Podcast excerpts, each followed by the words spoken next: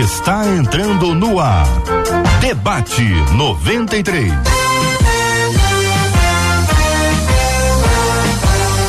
Realização 93 FM. Um oferecimento Pleno News. Notícias de verdade.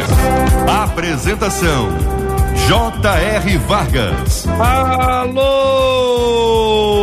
meu irmão. Alô, minha irmã. Aqui fala J.R. Vargas. Estamos de volta Começando aqui mais uma super edição do nosso debate 93 de hoje, nessa sexta-feira abençoada, cheia da graça, da bênção, do amor de Deus, que ele encha o seu coração de alegria e que seja um dia para você receber boas notícias da parte dele. Seja um dia de paz, um dia de bênçãos, um dia onde você vai estar sempre sendo renovadamente lembrado do quanto a comunhão com Deus gera confiança a comunhão com Deus gera fé, a comunhão com Deus gera esperança, portanto, tenha comunhão com o Senhor. Aproveite. Bom dia, meu amigo Cid Gonçalves. Bom dia, meu caro JR O Vargas.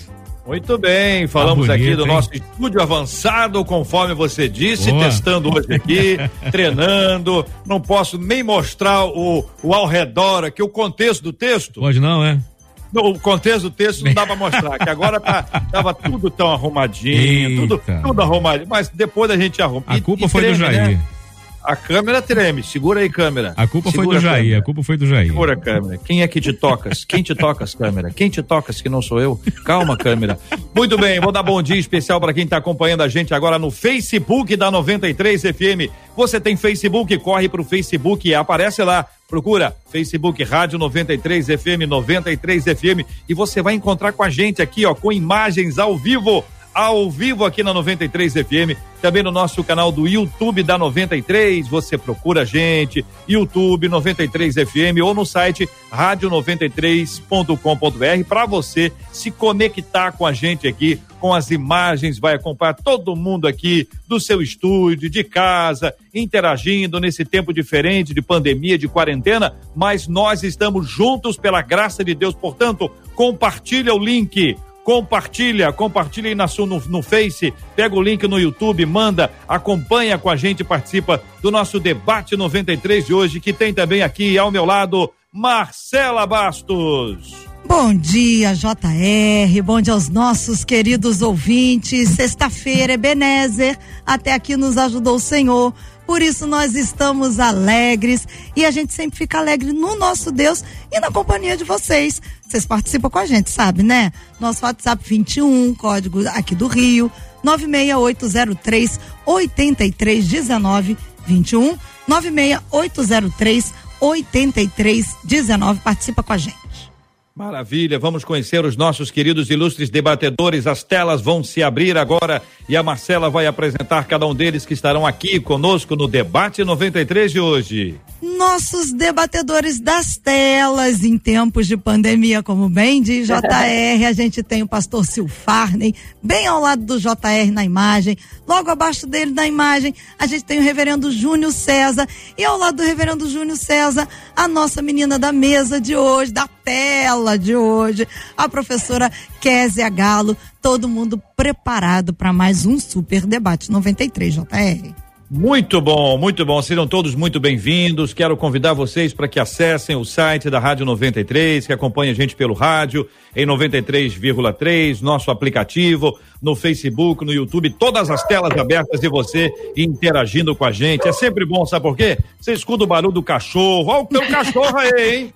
Eu tô ouvindo um cachorro aí, hein, minha gente. Segura, segura o cachorrinho, segura o cachorrinho. Marcela, vamos ao tema 01 do programa de hoje. Marcela, que está estrelando o debate 93 de hoje com fone. Eu soube que ela ia cantar no final, não acreditei, mas agora, uhum. vendo este fone que ela está Sei. usando, Sim. Meu Deus do é. céu, ela vai cantar, Brasil. Não vou, olha, Brasil, se eu cantar, o Brasil jamais vai esquecer. Eu tô é, me entendendo com esse fone, tá pesado aqui, mas vamos lá. Seguinte, o tema de hoje, como diferenciar um momento de fraqueza espiritual de um estado de afastamento de Deus. E aí, pergunta a nossa ouvinte: uma coisa leva a outra? E ela diz: Eu convivo com pessoas que justificam as suas atitudes erradas, dizendo que elas estão no momento de fraqueza espiritual. Aí o que, é que elas fazem? Diz ela. Elas, elas xingam, elas se envolvem em experiências sexuais ilícitas, entre tantas outras coisas. E a desculpa que dão é que estão fracas. O que de fato é uma fraqueza espiritual? Qual é a diferença entre alguém que está nesse estágio de outro que nem serve a Deus? Como evitar que as fraquezas nos afastem dos caminhos do Senhor? Pergunta a nossa ouvinte, JR. Muito bem. Reverendo Júnior César, vou começar ouvindo o senhor, a sua opinião sobre esse assunto, querido. Muito bom dia, seja bem-vindo ao debate 93 de hoje. Bom dia, JR. É sempre uma alegria estar aqui com vocês. Bom dia aos nossos ouvintes, aos nossos debatedores também. Deus abençoe a todos. Com certeza teremos aí um grande debate. JR, é interessante a pergunta, né? Se é, na realidade é um desdobramento é, um, do afastamento de Deus ou não, né? se a fraqueza espiritual é um desdobramento ou não. Eu acredito que sim, né? É, eu acho que a fraqueza espiritual sempre é um desdobramento ah, desse afastamento de Deus. E aí, eu vou aqui fazer uma, uma leitura que talvez não seja tão comum, né? Sei, pode ser que seja, mas eu acredito que não, porque eu não tenho ouvido muito das pessoas lendo dessa forma. Mas eu quero dar exemplo aqui do profeta Elias, o grande profeta Elias. Né, eu vou repetir, o grande profeta Elias. Né, a gente olha para a trajetória de Elias e vê as coisas maravilhosas que ele fez, que ele partilhou diante de Deus. Mas perceba, olhando para o episódio dele com os profetas de Baal, eu diria, ele não precisava ter zombado dos profetas. Ele não precisava ter mandado cavar várias vezes e jogar água. Ele não precisava fazer isso, bastava pedir o fogo que caísse do céu. Não é verdade? Para que cavar? Para que zombar? Para que jogar água não somente uma vez, mas outras vezes? Ele não precisava fazer nada disso. Né? Mas aí, quando o resultado não foi aquele que ele esperava, né, o que veio? A depressão, o medo, a, a, evidência da fraqueza espiritual, que na minha ótica ela já existia, porque a reflexão que Elias faz, dizendo eu estou só, Israel é, é, é, seguiu outros deuses, né, mataram teus profetas, essa reflexão não foi uma reflexão imediata, foi uma reflexão de uma trajetória. Então, há um longo tempo, Elias vinha sentindo isso mas ele não falava isso com Deus, entende? Então, ao mesmo tempo que parece que Elias estava próximo de Deus, ele estava distante porque ele não falava exatamente o que estava no seu coração. E o desdobramento é, é, é, foi a fraqueza espiritual. Na realidade, a fraqueza espiritual ela foi uma evidência de uma jornada que não estava tão próxima assim de Deus quanto quanto um, ele esperava ou, ou, ou uhum. entendia, que às vezes a gente acha que está próximo, mas está distante. Entendi. Então, acho que deixa, é um deixa eu fazer um parênteses, deixa eu fazer um parênteses, pastor Júnior, por favor, é, para responder a esse assunto especificamente, aí, já que o senhor trouxe o tema, o pastor Silfarne e a Késia ah, vão poder interagir também. Vou voltar ao Monte Carmelo, certo? Ah, ah, o texto de, de Elias com os profetas de Baal para a gente ter uma resposta dos nossos debatedores se eles concordam.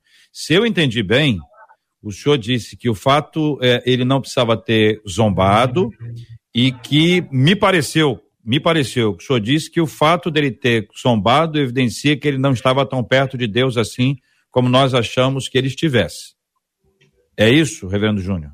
É, o que eu estou querendo é dizer, mais especificamente, é: em algum momento da sua trajetória, Elias passou a confiar muito nele, nas suas ações, entende? Certo. Talvez como resultado das coisas maravilhosas que Deus usava ele para fazer. E isso mas... se uhum. tornou evidente quando ele não, o que ele fez não foi suficiente para atingir o resultado esperado. Certo. Marcela Bastos, vamos é, ouvir daqui a pouquinho os nossos queridos ouvintes sobre, sobre esse assunto também. Ah, pastor Silfarney e, e Késia, professora Késia. Tão diferente chamar professora Késia. Ah, mas pode vamos chamar lá. De pastora, não pastor tem problema. Silfarney, vamos lá, querido. Começando com o senhor. Microfone aberto do pastor Silfarney, por gentileza. Bom dia, JR. Bom dia, pastor Reverendo Júnior. Bom dia, professora, pastora Késia. Bom dia, querida Marcela e querido, queridos ouvintes da 93. Bom dia. Então, sobre esse assunto que o reverendo colocou, eu, eu entendo que é uma perspectiva de subjetivação, é uma interpretação do pastor Júnior a respeito, embora não, não, não pareça estar claro isso, é uma interpretação. Ah, ah, sim, é claro que não há nenhuma ordenança de Deus específica que Elias deveria é, cavar tantas vezes, ou encher de água tantas vezes, ou mesmo de zombar. É, é estranho imaginar, de fato, Deus é, determinando que alguém zombe da fé de outra pessoa, embora estejamos tratando de uma questão de uma cultura totalmente diferente, né? no tempo onde é necessário se consolidar a fé judaica no cercado por povos tão estranhos. Ah, eu não posso afirmar, eu respeito a posição do pastor Júnior, mas não posso afirmar, simplesmente vou discordar, não sei, de fato não sei. Não, nunca tive essa percepção, respeito o ponto de vista do pastor, mas a meu ver, para encerrar Concordar minha fala... ou só não concorda, então? É, para encerrar é, minha fala, eu não claro. Respeito, não concordo. Mas não concordo. É, respeito, claro, não concordo. Sou, sou respeito, mas não concordo. Exato. Pastora Késia, e aí, pastora Késia, Galo? Bom dia, queridos. Bom dia. Pastor pastor Júnior. JR, que prazer, viu? Mais uma vez estar aqui, é sempre uma honra estar com vocês. Eu acho que as interpretações de textos assim, elas precisam ser analisadas com mais cuidado, né?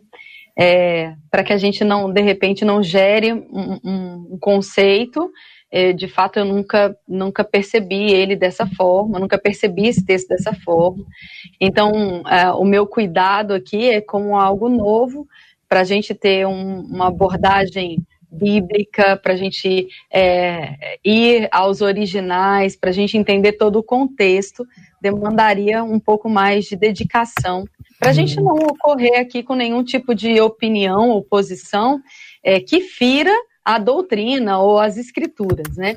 O que a gente sabe é que a, a velha aliança e todas essas histórias ali, elas tinham um contexto cultural da época, da dispensação, do entendimento do povo que precisa ser levado em consideração, e não isoladamente a figura do profeta, ou o que o profeta fez, mas também a forma como o profeta demonstrava a, a ignorância a respeito da fé em Deus, muitas vezes até atacando a, a, incredulidade ou a fé das pessoas em ídolos, em imagens, em esculturas e como eles lidavam com isso. A gente sabe que muitas vezes os profetas, para mostrar a falência da fé em ídolos, esculturas, em outras imagens, eles usavam desse ponto para revelar o caráter de Deus. Então, eu acredito que para a gente ser é, bem seguro para os nossos ouvintes e de repente não, não abordar isso de uma forma muito superficial e gerar qualquer tipo de dúvida, era necessário debruçar um pouco mais na história histórica, contextual, é, para a gente dar uma opinião mais é, prego uhum. batido e ponta virada, como diz lá no Rio Grande do Sul.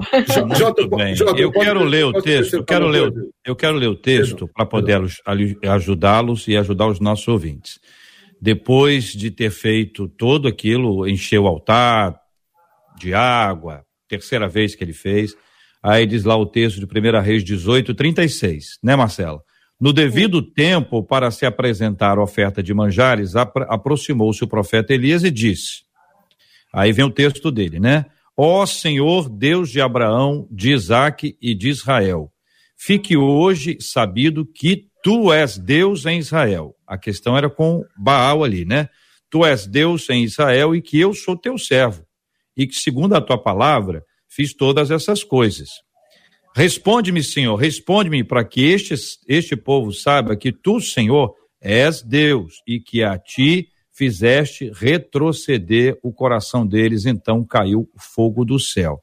Eu faço essa, essa leitura aqui para apelar a vocês, para nós não ficarmos nesse ponto especificamente aqui, embora o, o reverendo Júnior tenha cuidadosamente nos encaminhado para o Monte Carmelo, que é um lugar agradável, onde eu já estive, um lugar bom, mas não é um lugar para onde nós iremos ficar hoje. Mas me parece que seja um tanto quanto complexo apresentar uma leitura atual de um texto bastante antigo. É aquilo que o reverendo Júnior fala muitas vezes, ele sabe muito bem disso, que é o anacronismo. Então, me parece que a perspectiva diz, olha, ele estava, ele estava tripudiando dos outros, é, é um olhar nosso hoje. No contexto, como disse a pastora Kézia, nós temos aí um outro aspecto, né? Existe uma disputa aqui em quem é Deus em Israel. Baal estava sendo Deus em Israel, fruto da união de Acabe com Jezabel. Elias é chamado de perturbador. Perturbador porque ele fala do, do Deus de Israel. E o confronto com os profetas de Baal, do nosso ponto de vista hoje, que é uma coisa assustadora, é assustador. Vão reunir em praça pública quem são os pastores de Deus e, quem, e aí, você imagina, hoje? Não dá nem para imaginar, porque nós estamos numa outra época, uma outra história. Mas o que aconteceu naquela época exigiria de nós, de fato, esse olhar cuidadoso para nas questões comparativas com aquilo que aconteceu hoje, embora muitos de nós, pastores, tenhamos o nosso tempo de caverna. Tenhamos o tempo em que a gente pede para partir. E tenhamos o tempo em que a gente acha que só sobrou a gente, que a gente é a última bolacha, como diz o paulista, é a última bolacha do pacote, né? Mas exige, exigiria de, de nós esse entendimento e até essa análise ponderada sobre esses dois aspectos que envolvem aqui o fato daquela época lá, a vivência do povo, a exigência de um entendimento nosso mais adequado sobre esse assunto. Pastor, uh, pode falar, então, pastor Stefani, só pediu a palavra. Peraí, Júnior, o senhor fale primeiro. Perdão, Júnior, serei breve, serei sucinto. É lógico, não vamos ficar muito tempo no Monte Carmelo, é maravilhoso. Nunca fui com você, Jota, mas a gente vai um dia lá. É bom, mas a gente bom, viaja muito na imaginação. Bom. Agora, assim, é, é, só colocar só mais um ponto. É importante lembrar que quando Deus era muito determinante em que Israel não copiasse os cultos à volta, é bom lembrar que Israel é uma nação nova, sendo consolidada, cercada por povos politeístas, né, com culturas diversas, e a palavra culto é que dá origem à cultura. Então, na verdade, é uma questão cultural. Deus não queria que Israel copiasse as culturas à sua volta. Então, por isso o embate era mais pesado. Evidentemente, entendi a posição do pastor Júnior, mas respeitosamente discordo nesse sentido. Eu entendo que hoje não caberiam, eu penso, né, não caberia um embate como esse, por várias questões. Não, não vemos uma teocracia, outra realidade, mas naquele momento era necessário, eu penso. Só Muito bem. Fechando então, com o Júnior, para a gente é... poder retornar para o nosso assunto, hein, reverendo Júnior? o senhor quer levar então, a gente para dar uma volta ali? Só para dizer que eu não discordo, né? Na realidade, como eu falei no início, é uma leitura, não é leitura convencional, né? E é difícil a gente lidar com uma leitura não convencional. É, né? não. E, e assim, é, é, é uma, é, é uma visão, é, é uma visão subjetiva, né? Como o pastor é. falou, é subjetividade. Qualquer interpretação bíblica, ela é subjetiva. Né? Ah, e, e o que eu estava querendo dizer é, é, é, que, na realidade, é, Elias, para mim, ele errou a mão, mas é uma visão minha. Não é o fato, ele não deixa de ser o grande profeta Elias por ter errado a mão. Nós erramos a mão muitas vezes, entende?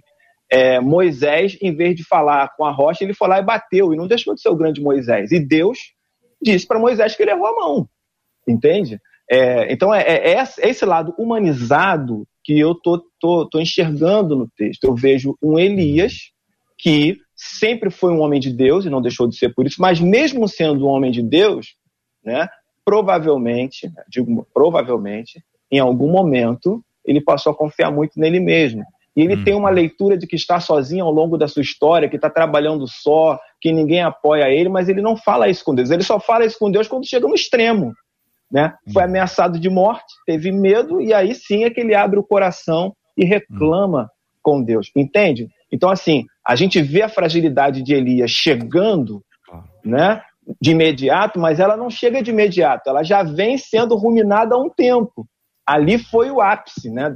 A caverna foi o ápice dessa fraqueza espiritual de, de Elias. É isso que eu estou tentando dizer. Estou tentando humanizar um pouco a, uhum. a, a, história sem desmerecer o grande profeta Elias, claro, que é um grande é, profeta. Tem, tem dois apóstolos aí. Um é a idolatria do, do, do, personagem bíblico, acreditar que ele seja perfeito, né? Que isso aí é obviamente inviável. E o outro lado é acreditar que eh, não é nada disso, né? Quer dizer, sair daquele contexto todo, imaginar que a história vai ser, vai ser, poderia ser feita de forma diferente, que poderia, poderia, mas como é, que, como é que é a normalidade dos fatos em relação aos povos oponentes, aos povos de, de Deus?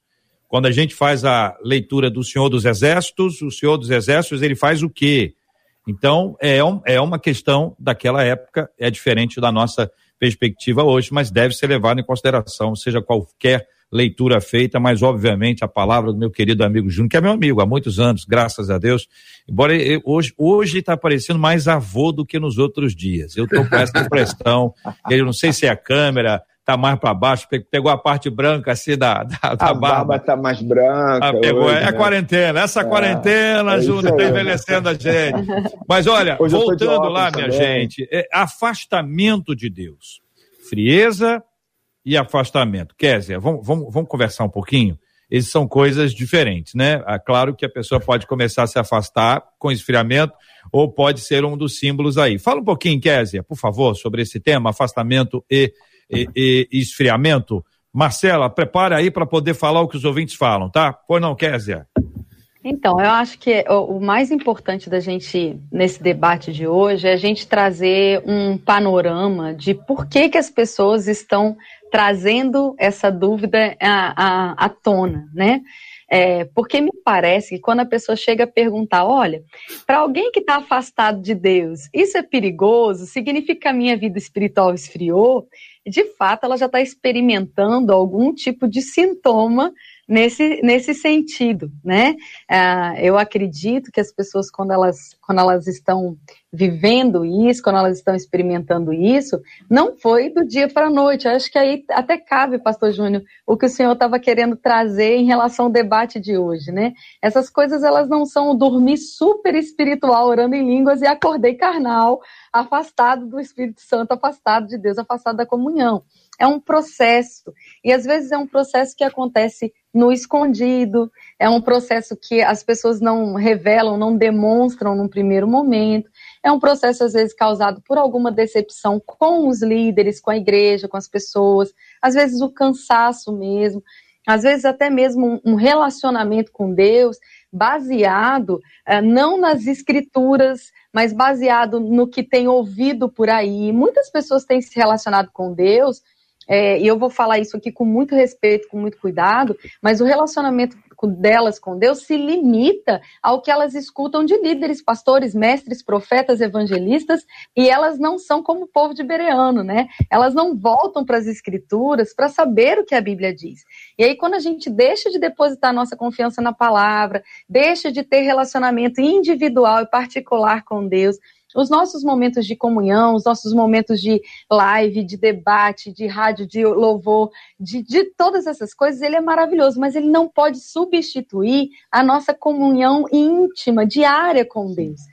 Porque esse outro jeito de se é, relacionar com Deus e com as coisas do Espírito, elas não são prioritárias, elas não deveriam ser colocadas acima desse relacionamento interpessoal. E quando isso acontece e vem decepções, frustrações, desânimo ou, ou qualquer tipo de, de problema na caminhada, a tendência dessas pessoas é recusar ou começar a ter uma relação de negação com a palavra, com o evangelho. Ou seja, vou resumir aqui, elas culpam Deus de um erro humano, né, de uma falha humana. Esse é um dos motivos, existem muitos outros, mas eu tenho ouvido muitas pessoas dizerem, falam mal, né, ou fazem qualquer tipo de crítica a pastora, ah, porque aquele pastor é isso, porque a igreja tal é aquilo. Então elas sempre estão dizendo que elas não confiam, não estão muito à vontade no seu relacionamento com Deus por conta de algo que veio e frustrou ela na expectativa. Então, eu acredito que o primeiro sintoma que a gente precisa levantar aqui é que as pessoas precisam ser dependentes da palavra, e precisam ter relacionamento íntimo com Deus, fechar a porta e conversar com o Pai, abrir o coração, experimentar ouvir Deus, ouvir Deus chamar seu nome. Né? Se você está nos ouvindo aí agora, você precisa desse tempo de colo com Deus, desse tempo de intimidade com o Pai. É isso que fortifica a sua fé, é isso que faz a sua vida espiritual estar bem alicerçada. É, eu acredito que é um bom caminho. Sua opinião sobre esse assunto. Então, eu quero pegar, inclusive, Jota, uma frase específica que começa o e-mail da nossa ouvinte, ou do nosso ouvinte, né? Como diferenciar um momento de fraqueza espiritual de um estado de afastamento de Deus? Bem, eu acredito que nem toda, do meu ponto de vista, fraqueza espiritual quer dizer afastamento de Deus. Pode ser um momento de instabilidade emocional, está vazando o som. O, o, ser humano é íntegro, né? O ser humano é íntegro, né? Ele é íntegro. Ele é espírito. Ele é espírito. Nós, nós estamos nós, agora nós estamos duplicando, a sua, duplicando voz. a sua voz. E a minha também. Que autoridade que eu Olha, você vê que coisa. Voz de trovão. Vai lá, pastor Silfari. Então, bom, duplicado, tudo bem. Então, assim, a, a, vamos tentar completar esse raciocínio. Nós somos inteiros, íntegros, espírito, alma e corpo. Não tem um silfarne espírito, um silfarne alma, um silfarne corpo. Nós não somos corpo, alma e espírito. Paulo diz aos Tessalonicenses que somos espírito, alma e corpo. Nossa essência é o espírito. No espírito, a saúde plena. Jesus falou aos apóstolos lá no Getsemane, vigiai e orai, porque a carne é fraca, mas o espírito está pronto. O seu espírito testifica ao nosso espírito que somos filhos de Deus. Mas nós não somos só espírito, somos alma e corpo. Nossa alma é onde reside nossas emoções. Então, muitas vezes, as questões emocionais nos afetam. E a Bíblia é cheia de paradoxos, né? Porque, por exemplo, Paulo diz: quando eu sou fraco, então é que sou forte. Por isso, os momentos de fraqueza, de fragilidade, faz parte da nossa, da nossa humanidade. Nós somos humanos, vamos enfrentar momentos de fraqueza. Agora, há uma diferença quando eu me afasto de Deus e essa fraqueza simboliza. Essa fraqueza simboliza isso. Duplicou de novo. Estou ficando muito poderoso. de novo. Estou ficando muito poderoso. Significa apostasia. Aí sim é perigoso. Agora, sim, fraqueza, meu modo de pensar. Nós vamos enfrentar fraquezas. Eu preciso levar minhas fraquezas ao Pai. É, sem medo disso, como a Kézia falou muito bem, a professora Kézia disse, essa relação íntima com Deus. Eu digo sempre uma coisa, eu espero não, não decepcionar, decepcionar ninguém. Deus não criou religião. Religião é invenção humana para se aproximar do divino. Deus criou uma relação de paternidade com seus filhos. E é nessa relação, eu tenho um filho de 26 anos que é casado já. Meu filho, algumas vezes, já me decepcionou. Ele não deixou de ser meu filho por causa disso. Eu trabalho, você sabe disso, Jota, fora do Ministério Pastoral como psicólogo. Às vezes me atenho com pais que têm filhos que, por exemplo, se veem homossexuais e com a crise do pai. Como é que eu faço com meu filho homossexual? Eu falo, filho não é homossexual nem heterossexual. Filho é filho. Você tem que amá-lo e conviver com isso. Não estou dizendo com isso, meu amado irmão, que você vai viver uma vida de pecado, de, de, de, solução, como Pedro fala na sua carta. Aliás, João fala na sua primeira epístola. Quem vive na prática do pecado nem sabe quem é Deus. Agora vamos enfrentar momentos de fraqueza, de fragilidade, e eu creio que isso não quer dizer necessariamente que eu me afastei de Deus. Pastor Júnior César, ouvindo a sua opinião sobre esse assunto, querido. Então, Jota, eu queria trazer aqui é, o exemplo de, de Jesus, né? Quando se trata de saúde espiritual, Jesus ele tinha duas ações, né? Ao, ao, meu ponto de vista, ele tinha ações preventivas, né? E ações corretivas. Vou falar corretiva não no sentido de que ele estava corrigindo um pecado, um erro. Não é nesse sentido. Eu falo corretiva no sentido de que em algum momento a, a, situação dele se agravava e ele tinha ações para poder evitar chegar a, ao extremo. Então, vou dar exemplos aqui. Jesus ele orava, tinha, tinha momentos a sós com Deus para oração, ele jejuava, ele meditava, ele frequentava o templo, frequentava a sinagoga, vivia num contexto de comunidade com seus discípulos, uh, vivia num contexto de serviço com as multidões. Então Jesus ele tinha todas essas ações né, é, ligadas a um relacionamento é, é, vertical com o pai e um relacionamento horizontal com o próximo. Tá? Então, Jesus tinha essas ações é, é, diárias, digamos assim, né, que impediam ele de entrar num estágio de fraqueza espiritual. Mas olha, Jesus também era ser humano. Né? E como ser humano, teve um momento na vida dele que ele disse: A minha alma está angustiada até a morte. E qual foi a decisão dele? Aí que eu falo corretivo. Qual foi a decisão dele nesse momento em que a alma estava angustiada até a morte? Ele reconhece o estado, ele chama alguns discípulos e ele vai orar e ele abre o coração diante do Pai. Ele diz: Pai, se possível, passa de mim esse cálice. Mas se não for possível passar de mim sem que eu beba, que seja feita a sua vontade e não a minha. Então ele decide abrir o coração para o Pai e, ao mesmo tempo, se submeter à vontade dele. Então, perceba, para se manter uma saúde espiritual, é preciso que você tenha, como os irmãos falaram, uma relação diária com Deus. Né? Não é só você é, é, é, orar muito quando a vida te aperta. É você, mesmo quando a vida não está te apertando, você manter, você treinar a sua alma para estar em Deus, se deleitar em Deus. Né? E é isso que se espera. Porque, veja bem, JR, a gente não treina é, é, para quando é, é, é a vida está tranquila. A gente não treina para o momento de descanso. A gente treina para que na hora do jogo a gente esteja pronto. Então perceba, eu oro, leio a palavra, tudo isso é, é por causa de Deus. Como eu faço isso? Como eu me condiciono a estar em Deus no momento em que a vida vier me sacudir, em que a tempestade vier, todo aquele treinamento, aquele condicionamento, aquela experiência com Deus, ela vai ser colocada a serviço uh, uh, de você sair dessa situação. Então, assim, é, eu só vou reconhecer a minha fraqueza se eu não estiver me fortalecendo ao longo do caminho. E é isso que falta. A gente não se fortalece todos os dias. A gente não se alimenta todos os dias. E, consequentemente, quer se alimentar de uma vez no final de semana, no domingo, seja lá o que for. Né? E isso não vai impedir a fraqueza dos outros dias. Não Entendi. vai impedir. A gente precisa ter essas ações que eu chamei aqui, né, dando um exemplo de preventivas, digamos assim, e uhum. corretivas. Ô, Marcela Bastos, você que, que já disputou corrida é, e já participou disso aí tudo, fez treinamento, etc. Você foi do nada para, para o tudo ou nos primeiros dias foi, foi mais difícil? Os primeiros dias muito mais difíceis, a gente caminha e corre, caminha e corre. E à medida que caminha e corre, Vai aumentando, vai conseguindo correr cada vez mais. É exatamente. E quando assim. você tem fome, como é que você sabe que você está com fome, Marcela? A barriga ronca, né?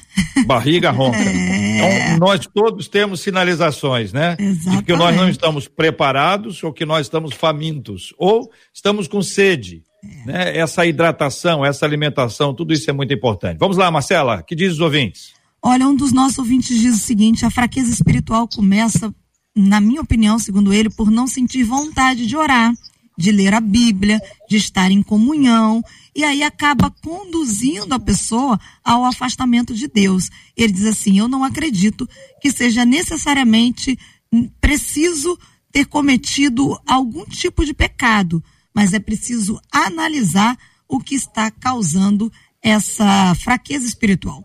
E uma outra ouvinte aqui pelo WhatsApp diz o seguinte: Na minha opinião, nós todos estamos sujeitos sim às fraquezas. Agora, o que eu não concordo é que as pessoas se apoiam no fato de dizerem assim: ah, o espírito está pronto, mas a carne é fraca. E aí ficam justificando os erros de suas carnes, buscando desculpa para não se empenhar em viver em santidade, diz esse ouvinte, JR. Tem uns que justificam a sua carne, outros pela carne do outro. Olha lá o outro é. lá, ó, carnudo. É. Olha lá, sem faz. vergonha. É. O mundo é sem vergonha, tá todo mundo fazendo isso. E aí a pessoa traz essa coisa que é complicada. Ah, falando sobre o que os ouvintes eh, compartilharam agora, pastora Késia, a, a menina da tela de hoje. Temos duas, né? Na verdade, temos duas meninas na tela hoje aqui. Vamos lá. Então, eu acho ótimo que a carne seja fraca, né? Se ela fosse forte, ela vencia. Então, a gente precisa começar a compreender esse versículo da forma certa. Ainda bem que quem é forte é o espírito. E isso acaba com qualquer desculpa para usar esse versículo. As pessoas usam esse versículo com uma interpretação tão limitada, porque elas falam o oposto do que elas deveriam estar dizendo. Elas falam, ah, mas isso é porque a carne é fraca, mas o espírito é forte. Puxa, que bom, né? Graças a Deus. Porque se fosse o contrário, a gente estava perdido. Que coisa boa, que o Espírito Santo é forte. Que coisa eu, boa. Eu tô, tá dando eco, né? É, mas que bom que, que o Espírito Santo, que o Espírito, nosso Espírito, né, o nosso Espírito recriado e o Espírito Santo que habita em nós, eles são maioria. Eles estão nos levando à vitória, nos conduzindo à vitória. E, eventualmente, a nossa carne, ou, como eu gosto de dizer, a parte da nossa vida que ainda não foi renovada na palavra e que, por causa disso, ainda tem hábitos, condutas carnais limitadas, ainda presa a algum tipo de vício ou, ou forma de viver do passado, precisa ser renovado pela palavra. Aí a palavra Deus forma, fica feliz, porque, na verdade, o espírito está prontinho e a sua carne é fraca. Subjuga ela coloca ela sobre disciplina. E aí eu acho que vale a pena citar algo interessante, essa coisa de vontade de orar, vontade de ler a Bíblia, vontade de fazer tal coisa. As pessoas precisam entender, nós, né? digo as pessoas, nós, seres humanos, que grande parte da nossa vida é disciplina. É igual o perdão, é igual o casamento, é igual criação de filhos, é igual crescimento espiritual. Isso não vem de vontade. Vontade eu tenho de estar tá dormindo e comendo bolo de chocolate, gente. Eu não tenho vontade de fazer aquilo que vai atritar com a minha vida para crescimento, né? A gente tem vontade de, de fazer as coisas que o corpo gosta. Para ter um crescimento espiritual, para ter crescimento na vida espiritual, a gente precisa de disciplina. Então, não é, ai, hoje eu tô com vontade, vou fazer, amanhã eu não tô, não vou fazer. Pastora, é, eu, eu posso até fazer uma interrupção que nessa sua fala a senhora pode até agregar, porque uma ouvinte mandou aqui pelo WhatsApp e disse: Eu tenho que orar mesmo quando eu estou em pecado e sem vontade nenhuma, cansada, cansada de orar, cansada fisicamente? Pergunta ela. Então, olha que interessante, como que as pessoas ainda associam o momento de oração a um momento de eu estou. É, é, é, espiritualmente num nível ótimo, então agora eu vou orar. Oração é relacionamento. Oração vem da palavra oratória. Falar com Deus e falar com Deus devia ser uma prática diária e, e, e, e, o tempo todo.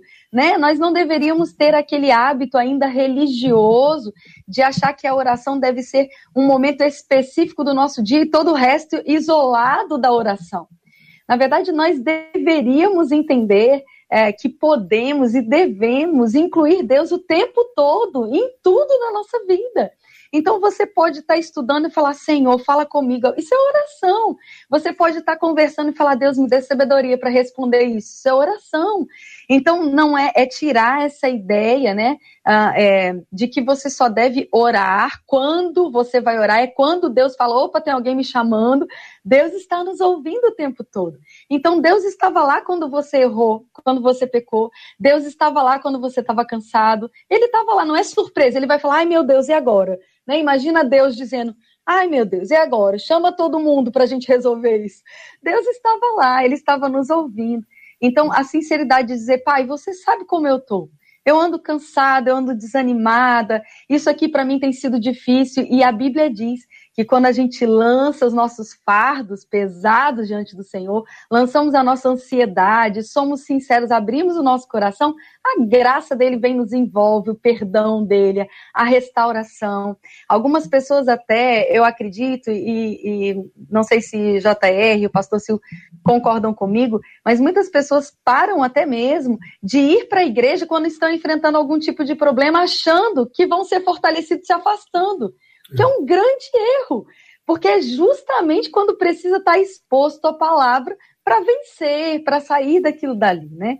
Então eu acho que a gente precisa mudar a nossa mentalidade. Nós não estamos prontos, nós estamos caminhando de dia em dia, de glória em glória, para um lugar melhor né, para uma maturidade espiritual, nos livrando das coisas do passado, a idade, a experiência, tudo isso vai agregando nesses valores, porque quanto mais experiente você fica, mais uh, robusto a gente fica contra algumas ciladas, contra algumas situações. Então é um conjunto de fatores, né? Eu acredito que a gente pode ajudar os nossos ouvintes dizendo: olha, graças a Deus, o Espírito está pronto e ele te ajuda, o Espírito Santo te ajuda, o seu Espírito tem o fruto do Espírito para te ajudar, e aí se posiciona. Aquilo que você percebe que está trazendo cansaço, está trazendo malefícios para sua vida, para sua comunhão com Deus, dá um basta, se posiciona de não é o que eu quero, eu quero restabelecer a minha comunhão com meu Pai. E aí, pastor Silfarne? Ó, oh, eu tô aqui recebendo a palavra da, da Kes, da Bruno Maia. muito bom, mas, muito bom. É, mas é isso aí, assim, eu, eu, eu queria colocar uma. A Kes colocou no meio da fala dela uma questão muito importante, que é a mudança de mentalidade. Ah, nós temos um. Pretendo não ser prolixo aqui, ou ser o mais breve possível, mas ah, nós temos um mecanismo no cérebro chamado modelo cognitivo. Né? Nós vivemos situações, as situações puxam pensamentos automáticos, muitas vezes, que elencam emoções, e nós tomamos decisões nas emoções. Então, nós transformamos nossa, nossa visão litúrgica da igreja muito almática, muito para a alma. Então, as pessoas confundem emoções com fortaleza espiritual. Então, nosso, nosso, nosso cancioneiro, você pega os hinos antigos, nem nenhum menosprezo os hinos novos, Deus se manifesta sempre na novidade, eu sei disso. Mas a verdade é que nós estamos empobrecendo culturalmente e até mesmo empobrecendo relacionalmente com Deus, por depender muito das emoções. Então, o que acontece? Existe um modelo cognitivo. Eu passo a situação, eu tenho um pensamento, traz uma emoção, eu decido a emoção. Paulo, em Romanos 12, diz que o nosso culto racional é o nosso próprio corpo, né? que é entregue como sacrifício vivo, santo e agradável a Deus. E ele orienta o seguinte: não se conforme com esse modelo, não assuma esse modelo, mas transforme-se pela renovação da vossa mente. Agora, interessante que a palavra transformar, usada por Paulo em Romanos 12, é a mesma palavra usada para transfiguração. E a palavra renovar é a mesma palavra usada para novo nascimento. Então, na verdade, é um fenômeno espiritual. Eu sempre digo uma coisa, eu me arrisco que talvez o CRP ficar chateado comigo no CFP. Eu entendo a importância da psicologia como uma ferramenta de ajuda para que a pessoa encontre saúde. Porém, saúde é um processo. E a saúde plena está no espírito. Então eu só consigo ter saúde total quando eu renovo a minha mente, tendo esse novo nascimento de fato, que também é processual. O novo nascimento, eu penso, Jota, ele é um fenômeno que acontece de forma sobrenatural quando você tem é alcançado pela graça, mas é um processo que dura, dura toda a sua vida. Só para fechar minha fala, o que acontece? Nós entendemos tudo tão errado, como a Késia disse, que a gente acha que é o nosso esforço vai produzir isso. Então, gente, por exemplo, pega o texto bíblico, é, sem a santificação ninguém verá o Senhor, nós achamos que eu vou ter que me santificar para que eu veja o Senhor. O bom ter a tela aqui é para você visualizar o que eu vou dizer agora com a tela. É sem a santificação, ninguém aí verá o Senhor. Então, as pessoas veem o Senhor em mim. Eu não me santifico para me proteger de você. Eu me santifico para te proteger de mim, das minhas malignidades. Então, quando eu começo a entender isso, isso é um processo de relacionamento e não de liturgia. É isso que eu penso. Muito bem, Marcela, vários ouvintes nossos agradecendo já aqui pelo tempo que tivemos e, e, pela, e pelas palavras e pelas uhum. orientações e eu quero agradecer a Deus pela bênção de estarmos juntos aqui ouvindo e recebendo as palavras e compartilhando com os nossos maravilhosos ouvintes toda essa realidade especial que nós temos aqui para poder compartilhar a palavra dele, né? Nosso ouvinte que encaminhou o nosso tema, ela diz assim no finalzinho, né? Qual a diferença entre alguém que está nesse estágio de fraqueza espiritual de outro que nem serve a Deus? E aí, pastor Júnior, eu pergunto para o senhor, vou repetir aqui, qual a diferença entre alguém que está nesse estágio, isto é, de fraqueza espiritual, e de outro que nem serve a Deus? JR, eu podia acrescentar, eu sei que falta pouco tempo, mas tem uma pergunta aqui de um dos ouvintes que está dizendo o seguinte: e como é que fica a questão, como é que a gente consegue se utilizar da armadura do Senhor nesse processo da fraqueza espiritual? Depois que você fizer essa, essa diferenciação, se puder, eu sei que não dá tempo, mas de tá. uma maneira rápida. Você passou a pergunta para o pastor Júnior, então, essa também. Não, passando para você, para você ver como é que você vai, vai conduzir. Então, Júnior, só responde uma, depois eu vou para os outros para responder a outra, tá bom? Tá bom. Então, como é que a gente consegue é, é, saber se serve a Deus, se não serve a Deus, ou se está passando por um estágio de fraqueza espiritual?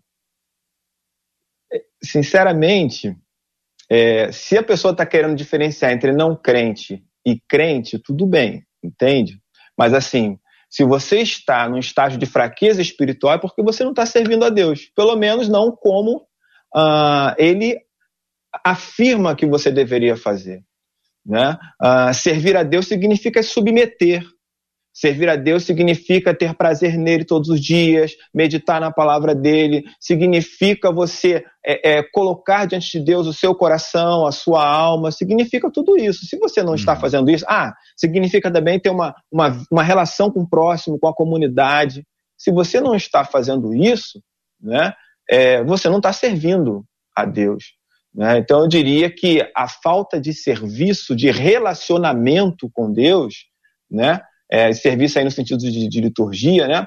A falta de relacionamento com Deus vai resultar na fraqueza espiritual. É, é, não tem como dissociar uma coisa da outra. Quando eu quero diferenciar, eu nada mais estou fazendo do que julgando o outro e me considerando o seguinte: não, é, é, é aquele negócio, né? Você é crente? Não. Você é não crente? Não. O que, que você é? Eu sou desviado. Ué, não entendi, né? Ou você é crente ou você não é. O desviado também não é crente. Por mais que você associe a questão de estar ou não estar na igreja, ah, mas eu sirvo a Deus em casa. Você serve a Deus e ponto. Se você serve a Deus, você tem uma relação com a comunidade, porque é isso que a palavra de Deus nos orienta. Entende? Então, assim, é muito difícil fazer diferenciações. Eu acho que uma coisa está diretamente relacionada à outra. Está é, tá na hora da gente assumir. Eu é, é, é, estou fraco espiritualmente porque não tenho servido a Deus como ele deseja. Uhum. Pastora Késia, Pastora ouvindo Kézia, a irmã, ouvindo sobre, a irmã esse assunto, sobre esse assunto, com a voz duplicada, a voz duplicada e sem me ouvir no meu fone. Qual a diferença entre alguém que está nesse estágio de outro que nem serve a Deus, aqui se referindo à questão da fraqueza espiritual? Eu acho que são absolutamente diferentes as duas coisas. Uma pessoa que não serve a Deus, que não tem aliança com Deus, que não tem comunhão com Deus, ela está num estado onde a própria Bíblia diz que são filhos da desobediência né? Então é uma situação. Uhum. Outra situação é alguém que é nascido de novo, cheio de Deus, cheio do Espírito Santo e que ainda está passando por um processo de renovação da mente, de troca de comportamento, ou que está tendo, porque a gente acaba associando, né, a fraqueza espiritual com um pecado em si. Mas fraqueza espiritual pode ser muita coisa. Fraqueza espiritual pode ser, por exemplo, eu não estar tá assumindo um chamado de Deus na minha vida, é uma fraqueza espiritual eu estou sentindo medo de dizer sim para algo que Deus está me comissionando. Eu não me sinto preparado, eu não me sinto pronto. É uma, é, é, você não está fortalecido naquela área. Ou eu posso ser muito fortalecido em muitas áreas da minha vida, mas num ponto especificamente, aquilo para mim está sendo um momento ainda imaturo, que eu preciso me desenvolver. Então eu posso estar muito bem no meu casamento, na leitura diária, na oração, mas tendo ainda algum descontrole financeiro, por exemplo e preciso de ajuda, preciso renovar a minha mente, preciso ser instruído. Isso é uma fraqueza num ponto, mas na minha opinião, e acredito que na opinião bíblica, como a Bíblia diz, né, é, nós não somos filhos da desobediência. Uma coisa não pode ser comparada com a outra. Então, acredito que para os nossos ouvintes, o importante é você saber se você é nascido de Deus, se você já aceitou Jesus como Senhor e Salvador da sua vida e você está vivendo um momento de fraqueza em alguma área, peça ajuda leia bons livros, se aconselhe, abre o seu coração para alguém, a, a, a, se alinha com pessoas que são firmes naquela área, que elas podem influenciar você, te animar, te encorajar, te dar um rumo, um caminho, porque eu acredito que é para isso que a gente está aqui. Né? Nós não somos perfeitos em nós mesmos.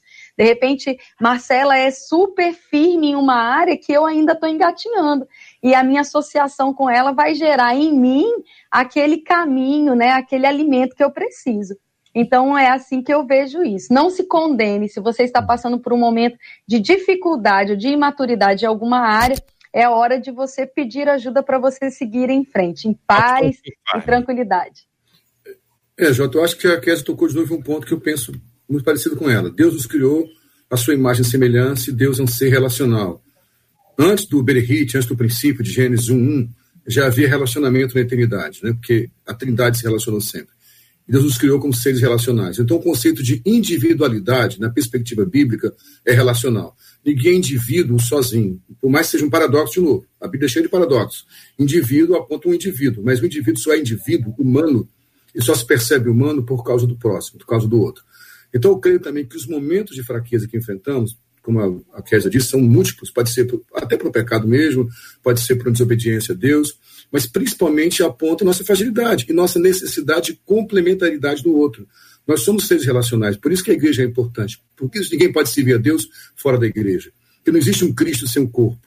É um Cristo decapitado? O Cristo é Cristo porque Jesus Nazaré tornou-se Cristo e gerava dentro dele a própria igreja. Então, essa relação intrínseca do Cristo com a igreja é que nos fortalece. Portanto, é um equívoco achar, por exemplo, ouço uma frase de algumas pessoas: eu não vou mais à igreja, confundindo igreja com local geográfico, porque eu sou igreja. Querido, você não é igreja. Eu não sou igreja. Nós somos igreja.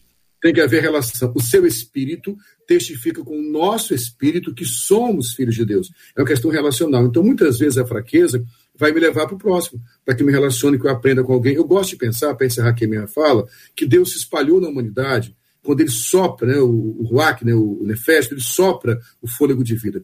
Eu costumo sempre brincar com as palavras dizendo que nós não fomos criados do barro, nós fomos formados do barro. A nossa criação, ele sopra nas nossas narinas. Então, Deus se espalhou na humanidade. Portanto, se eu quero ser uma pessoa fortalecida, eu tenho que me relacionar. Aquilo que o, que o, que o Júnior chamou de comunidade. Eu tenho que estar na comunidade, na relação. Não existe uma fé saudável individualista. Toda fé que isola você dos outros nasceu no inferno. Deus é um Deus relacional. É o inferno que propõe você ficar no pináculo do templo, acima dos outros. A fé de Deus é relacional, a fé de Deus é comportamental, mas também relacional. Eu creio nisso.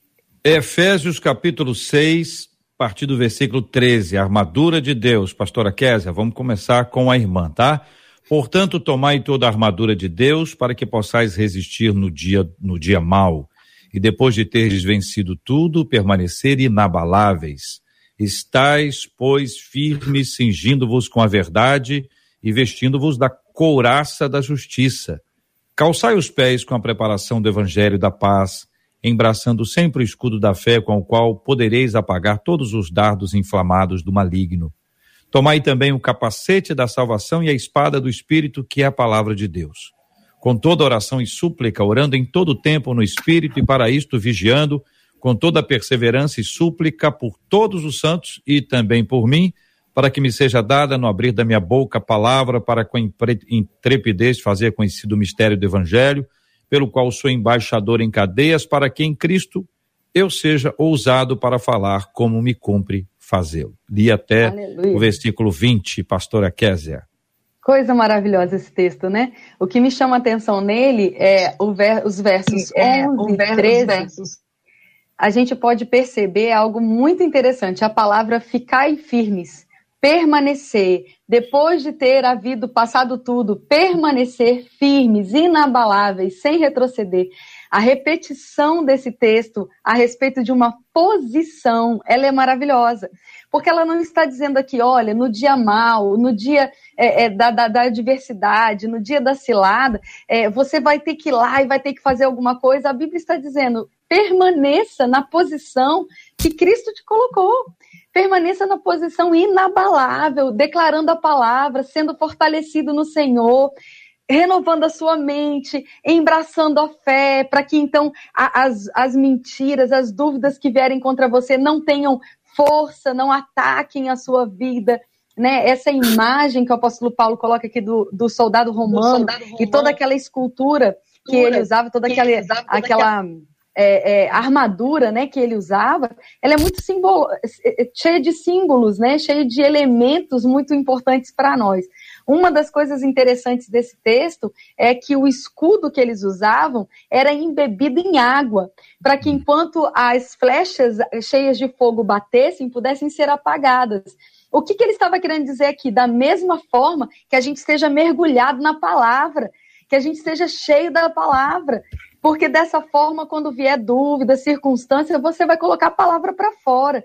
Então, a Bíblia está dizendo: olha, a armadura de Deus que você tem que, que, vestir é a palavra. Se fortaleça no Senhor, medite na palavra, tenha comunhão, porque aí você vai aguentar firme no dia mal. E esse texto pode ser linkado lá com Mateus 7, quando ele diz: constrói a sua casa na rocha. Fica firme, porque a tempestade vai vir, o vento forte vai vir, mas você vai ficar inabalável, em nome de Jesus. Pastor Júnior César. Então, é, sem entrar nos pormenores, né, mas eu queria. É, é exatamente o que eu estou tentando dizer o tempo todo aqui. Né, é, é, a ideia de que estamos numa longa caminhada. Então, quando é que eu preciso vestir armadura? Todo dia, entende? Não é só no dia mal, essa é a questão. Eu visto todo dia. E quando o dia mal vier, que eu não sei quando será, eu estarei revestido. Entende? É isso que eu estou tentando dizer. É, o relacionamento com Deus ele é um processo, né? ele é algo feito diariamente. Essa armadura ela tem que estar tá é, introjetada no nosso caminho. Né? É, é, porque se não for assim, a gente vai ser fraco espiritualmente. É, é, é isso, entende? É, a gente tem que se alimentar todo dia tem que se dedicar todo dia, ter fé todo dia, tem que carregar a cruz todo dia, esvaziar de si mesmo todo dia, sabe? Assim a gente serve a Deus. Qualquer outro tipo de ação né, é um serviço deficiente, entende? E serviço deficiente para Deus sempre está atrelado a uma palavrinha, independentemente do tipo de fraqueza que é, pecado. E todo pecado precisa ser trabalhado na nossa vida diariamente. Pastor Silfarney. Esse texto de Efésios é precioso demais e, e, mais precioso pensar que foi escrito com um cara encarcerado, né? Que aliás provavelmente se inspirou nos soldados que guardavam sua casa ali. Eu, quando eu penso em Paulo e penso em fraqueza, e ele fala muito sobre isso, né? Fico pensando o tempo que Paulo ficou preso. Se nós pensássemos hoje em resultado, nós vamos dizer que desperdício. Um cara com potencial desse podia plantar tantas igrejas e está preso. Mas foi ele foi mais florífero, onde ele mais escreveu livros, onde ele mais escreveu cartas. Talvez naquele momento Paulo pensasse: o que eu estou fazendo preso aqui, cara? Eu queria estar plantando igrejas. Então, às vezes, no momento que enfrentamos outro tipo de fraqueza, eu entendo que o Júnior disse, é fato, que todo, todo erro de alvo é um pecado, lógico, evidentemente, mas quando eu muitas vezes é, estou enfrentando momentos de turbulência, que eu me, me sinto fragilizado, por exemplo, estar hospitalizado é um momento de fraqueza física que também provoca fraqueza emocional. Por que não pensar que estar hospitalizado é uma oportunidade de evangelizar os meus colegas de enfermaria, ou mesmo os médicos que cuidam de mim? Se eu começar a pensar dessa forma, tudo na minha vida é reino de Deus, como foi dito pelo Júnior. Eu tenho que estar com a armadura o tempo inteiro. Eu preciso entender Romanos 8, 28 na prática. Todas as coisas juntamente contribuem para o bem daqueles que amam a Deus e são chamados pelo seu propósito, até a minha fraqueza. Muito bem, vamos caminhando, Marcela Bastos, para o final do programa de hoje muito agradecido a Deus pela bênção da presença dos nossos queridos debatedores aqui ao nosso lado hoje. Muito obrigado, pastor Sil Farney. Um grande abraço, meu irmão. Deus abençoe sempre. Obrigado, Jota. Obrigado, Marcela. Obrigado pela parceria Júnior e Kézia, prazer conhecê-los virtualmente. Um abraço a todos que nos assistem. Deus abençoe a todos. Pastor Júnior César, muito obrigado. Um forte abraço, meu irmão. Um abraço, JR. Deus abençoe a todos. Um prazer aqui. Um abraço, Paulo, Deus e todos aí, tá? Maravilha. Muito obrigado, pastora Kézia Galo. Deus abençoe sempre. Obrigada a vocês. É sempre uma honra, prazer conhecê-lo, pastor Sil, pastor Júnior. Marcelo, um beijo, minha querida. Saudade de vocês, saudade de estarmos juntos, viu?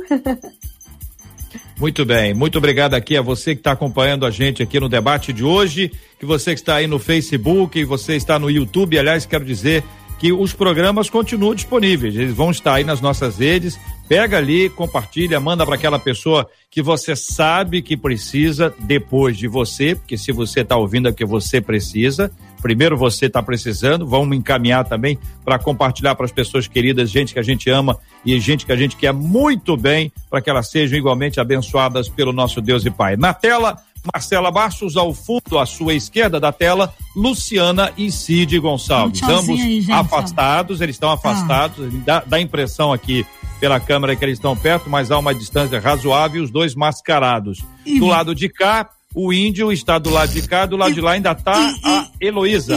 Não, a Heloísa não está aqui. Chega aqui atrás, aqui. Chega aqui atrás, aqui. Você, isso. Quem vai fazer o programa agora? Chega. Olha quem chegou para fazer o programa. Conseguiu reconhecer, JR?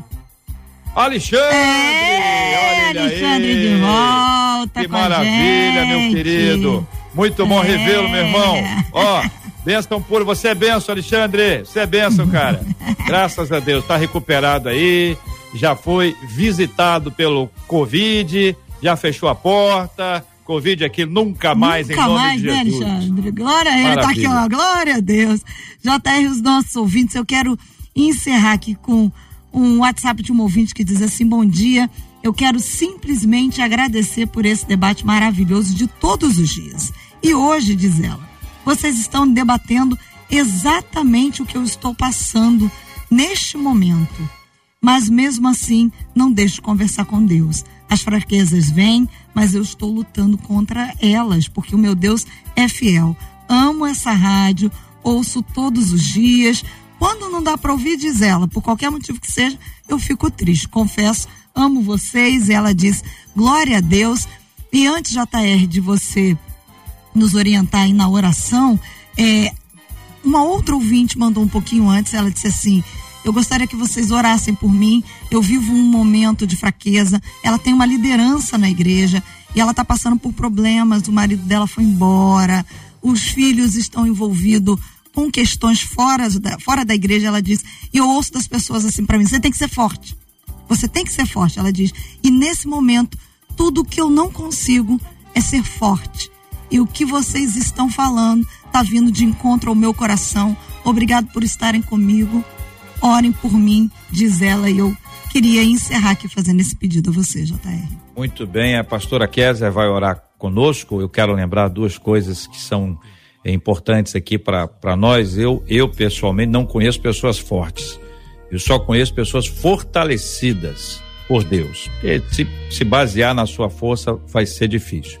A segunda coisa, meus irmãos, e agora uma palavra aos pastores e líderes que estão nos acompanhando país afora. Muita gente, é, especialmente em cidades que ainda estão com altíssimo índice, de contaminação e com os hospitais cheios, com rede hospitalar lotada, com hospital de campanha que não é que não é inaugurado, que não sai do papel, que não começa a atender, com pessoas que estão aguardando leito, leitos, né? Então nós temos um, um sem número de cidades que estão envolvidas nesse aspecto, a cidade do Rio, aqui de onde nós estamos compartilhando de forma especial, para que tenham muito cuidado e responsabilidade na hora de recomeçarem os seus cultos presenciais. Tá todo mundo desesperado para voltar. A palavra volta, volta, volta tem sendo entoada, tem sido entoada em vários lugares. Mas veja, é preciso ter muita responsabilidade, agir com amor a Deus ou por amor a Deus e amor às pessoas. Muito cuidado, muito, muito cuidado, porque é muito difícil depois ter que lidar com isso, e, e, empenhar uma necessidade nesse instante agora em que talvez nós não estejamos preparados para isso. Pode ser uma questão para vocês avaliarem, pensarem, não estou dizendo, eu estou dizendo apenas assim, ó, sejam responsáveis.